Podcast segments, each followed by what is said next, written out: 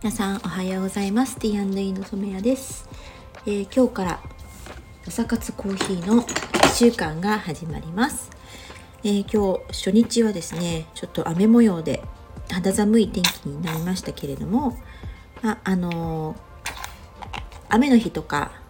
自分の予定があんまりうまくいかないなというふうに思った時はあ私は結構まあいっかみたいな感じで考えることが多くあります。えー、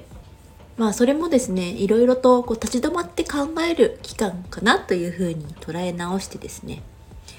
えー、一日一日を楽しく過ごす方法っていうのをなんか考えながら過ごしたいななんていう今日この頃でございます。えー、今日はですね、あのー、インスタグラムでお伝えさせていただいた通り、えー、コーヒーの種類も、えー、アイスコーヒーホットコーヒーと2種類ご用意をしまして、